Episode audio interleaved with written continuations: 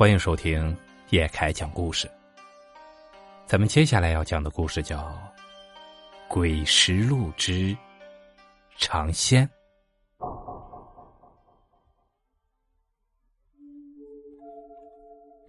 这事儿是我四叔讲给我听的。我爸爸兄弟姐妹六个，我爸是老大，我四叔最小。现在啊，他还是住在东北的老家。那是一九八二年的初冬，北方地区早就天寒地冻了。在北方呢，都是一年一产一收，到了冬天都很清闲。我四叔过的虽然不算很富裕，但是也算安逸。事情发生的那一天，四叔正在屋里看电视，就听在厨房做饭的四婶喊他下菜肴去拿两个萝卜。老四啊，别看了，快去菜肴给我拿两个萝卜。我中午要熬土豆萝卜条，拿完了菜，把菜肴盖好啊，别再受了冻。哎呀，知道了，你真能啰嗦。炕头正热乎，四叔也正看到热闹的地方。四婶喊了好几声，他这才不情不愿的披了件棉袄往后院走。四叔一边叼着烟往外走，一边发着牢骚：“哎呀，一天到晚的，不是土豆就是萝卜，再不就是大白菜。”这哪是养人呐，这就是喂兔子。在北方地区啊，到了冬天，每家都会把秋天收成的土豆、白菜、萝卜之类的耐存的菜放在菜肴里，可以吃一整个冬天。四叔家的菜肴建在后院，刚一出门，那冷风嗖嗖的直往人脖子里钻。四叔赶紧把衣服拉严实一些。北方的菜肴子就是在地上挖了一个深坑，一般都是两米来深。上面用木板做了梁，再铺上防寒的稻草，以免里面的菜冻坏了。那天四叔也跟往常一样，掀开了菜肴的盖子，就准备下去拿萝卜。为了方便上下，菜肴里啊都会放一把梯子。菜肴里也没有什么照明的设备，光线昏暗，四叔下的也很缓慢。就在四叔下的快到底的时候啊，突然发现有些不对劲儿了。那菜肴里传出了嘶嘶的声音，听得人头皮都有些发麻。可是这菜肴口盖得严严实实的，也不可能进来东西啊。于是四叔赶紧循着声音看去，可是等四叔的眼睛适应了菜肴里的黑暗后，顿时把他吓坏了。就见那菜肴里密密麻麻的全都是蛇。四叔哪见过这真实啊？吓得他大叫了一声，人险些从梯子上摔下去。四叔赶紧紧紧的抱住了梯子。哎呀哎呀！看着下面的蛇群，四叔吓得脸色发青，双腿发软，一阵手忙脚乱的赶紧往上爬。四叔刚爬出菜肴，就一头撞在了四婶身上。原来四婶看四叔去拿萝卜，半天没有回来，就出来看看。四婶被四叔猛地撞了个正着。就见他手里根本没拿着萝卜，不禁有些生气，开始嘟囔起四叔：“看你那熊样，见鬼了！让你拿的萝卜呢？这长虫，菜肴里全是长虫，老吓人了！啊？啥？”四叔那会儿都吓傻了，腿还软着呢，扶着四婶结结巴巴的跟他说：“那菜肴里啊有长虫。”一条长虫就把你吓成这样，瞅你在这出息！四婶知道四叔以前让长虫咬过，所以见了长虫就犯怵，他也没把事情往严重了想。你回屋吧，我自己下去拿。秀秀兰，你不能去啊！四婶让四叔进屋，准备自己下菜肴拿萝卜。四叔赶紧想上前拦住他。可是四婶已经走到了菜肴口，他顺着菜肴口往下一看，顿时也是吓得一激灵。就见那菜肴底下爬满了长虫，它们相互缠绕在一起，也不知道有多少条，而且还不停的扭动着，别提有多瘆人了。啊，妈呀，咋这么多长虫呢？四婶吓得连连倒退，眼看着就要吓得一屁股坐在了地上。四叔赶紧上前扶住了他。四叔和四婶都被这满菜肴的长虫吓得不轻，可是怎么也想不明白这东西是怎么来的。按说入了冬，这玩意儿早就该冬眠了。这都是从哪钻进来的？咋这么多呢？是啊，真是邪了门了！妈的，管他哪里来的，老子一把火烧了他们！哎，你别犯傻，那长虫是五大仙家之一，咱们可不敢乱弄。四叔这时也来了火，非要点火把那些长虫都给烧死。四婶赶紧拦住他，因为在东北有五大仙家的说法，而这长虫啊就属于五仙家之一，轻易动不得，要不然准得遭殃。那那你说咋办？就放那不管了？正当两个人不知道该怎么办好时，突然四婶就想起来。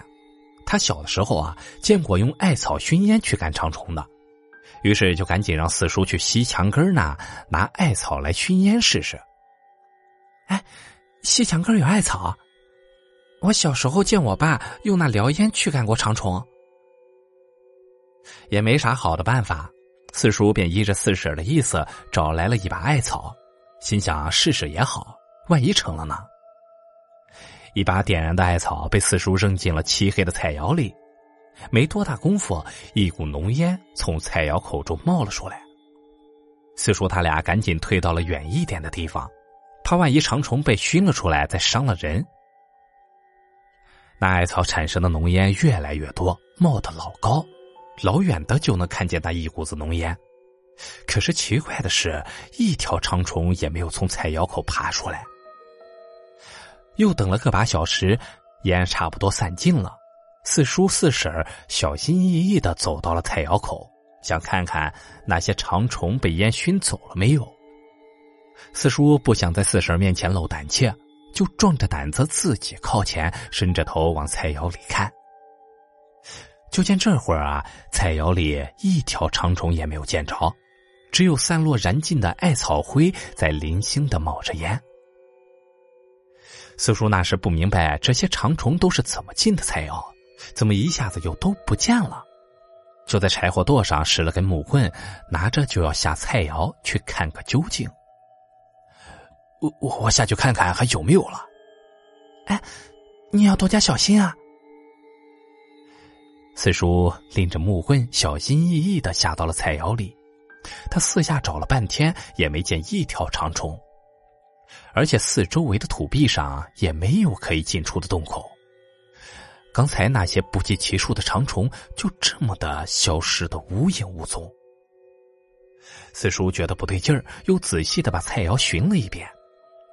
他想不明白，刚才没见他们从菜窑口爬出去，菜窑里也没有小洞，那这些长虫怎么说没就没了呢？可是四下里看了遍了，就是没有。四叔满腹狐疑的想去筐里先拿萝卜，可是还没等四叔伸出手，就看见存放土豆和萝卜的筐子后面有一团白花花的东西在蠕动。等四叔看清了，那是一条有碗口粗细的大长虫卷在那里。可是他看见了四叔，并没有攻击，而是显得有些有气无力的。四叔被蛇咬过，心里本来就一直有阴影。这猛然的又看到这么粗的一条大蛇，吓得他脑子就一片空白。当时他脑子只有一个念头在支撑着他，那就是在这大长虫咬到自己前，先把它弄死。于是四叔抡起木棍，没头没脑的在大长虫的身上一阵的猛砸，也不知道自己打了多少下。等四叔停手的时候，发现那大长虫早已经瘫在了血泊里，一动不动了。这会儿四叔缓过神来了，心里也隐约的觉得自己闯了大祸，可是他没敢吱声，悄没声的把大长虫用土埋了起来。临走还没有忘记拿上两个萝卜，回了屋他也没敢把这事告诉四婶儿。后来的事就都是四婶儿说的了。那天晚上，四叔早早的就上炕睡觉了。老四，起来吃饭吧。那天啊，四婶叫他起来吃晚饭，他也不理。四婶以为四叔是白天受了惊吓，也就没有再叫他。等第二天早上起来，四婶收拾着送孩子去上学，见四叔还蒙着头在睡觉，他就有些不高兴了。我送孩子去上学了，你赶紧起来去把柴火劈了，家里劈好的不多了。然后啊，等四婶送完孩子回来，一进院就看见那木头是一点都没劈，还原样的堆在那里。四婶的火气顿时就上来了。四婶气呼呼的进了屋，一看四叔还在蒙着头睡，立马就吵嚷起来了：“你怎么还在睡啊？家里没有柴火了，你也不着急啊？你听见没？快起来！”可是四婶吵了半天也没见四叔回一声。四婶觉得有些不对劲儿，就伸手去掀开四叔盖的被子，可这一掀开，差点没把四婶给吓死。就见四叔手脚扭曲到了一块团成了一个团，紧闭着眼睛睡得正香。四婶说呀，当时四叔的样子就像是一条蛇盘在炕上睡觉一样。老老四，你你这是咋了？四婶虽然是个女人家，可是见了四叔那样子，就知道这不是普通毛病，一定是犯了啥玩意儿。于是就赶紧到西村去找来了崔瞎子给看看。崔先生，您快去帮着给看看吧。别急啊，有我在，啥玩意儿也翻不了天。这崔先生啊，是老家那一带有名的阴阳先生，虽然叫瞎子。可是并不是真瞎，用现在的话说，就是有些青光眼和白内障一类的眼疾，看事物看不那么清楚。据说这崔瞎子阳间的事物虽然看不清，可是阴间的事儿看的是一清二楚。崔瞎子跟着四婶进了屋，只看了四叔一眼，就惊在了当场。四婶在身后看着崔瞎子那凝重的表情，就知道这事儿严重了。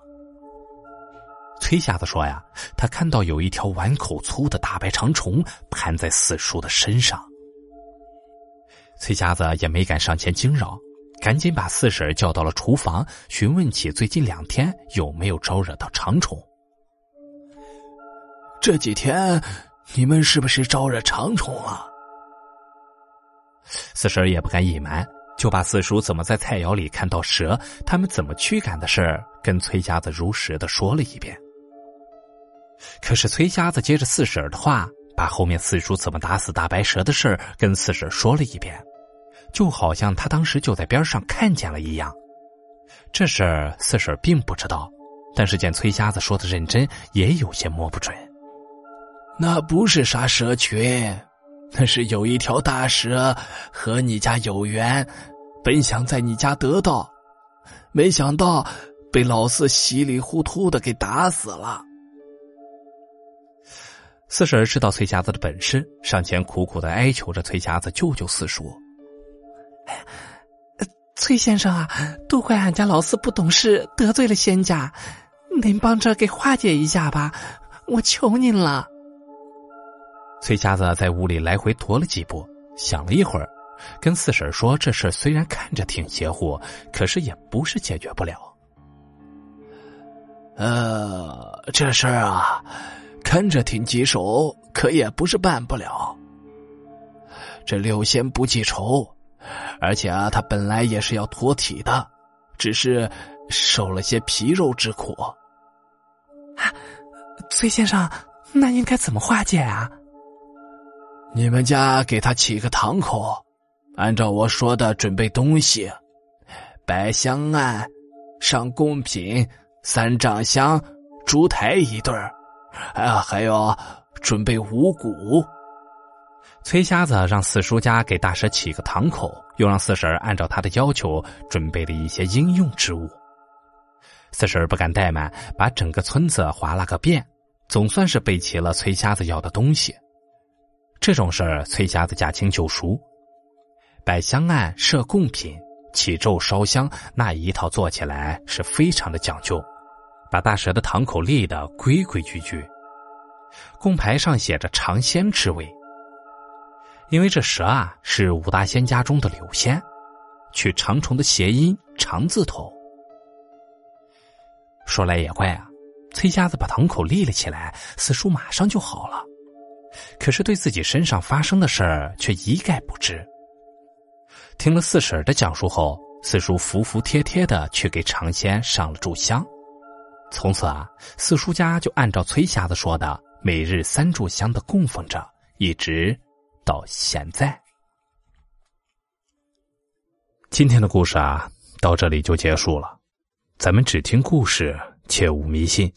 如果你喜欢叶凯的故事，请帮忙订阅加关注。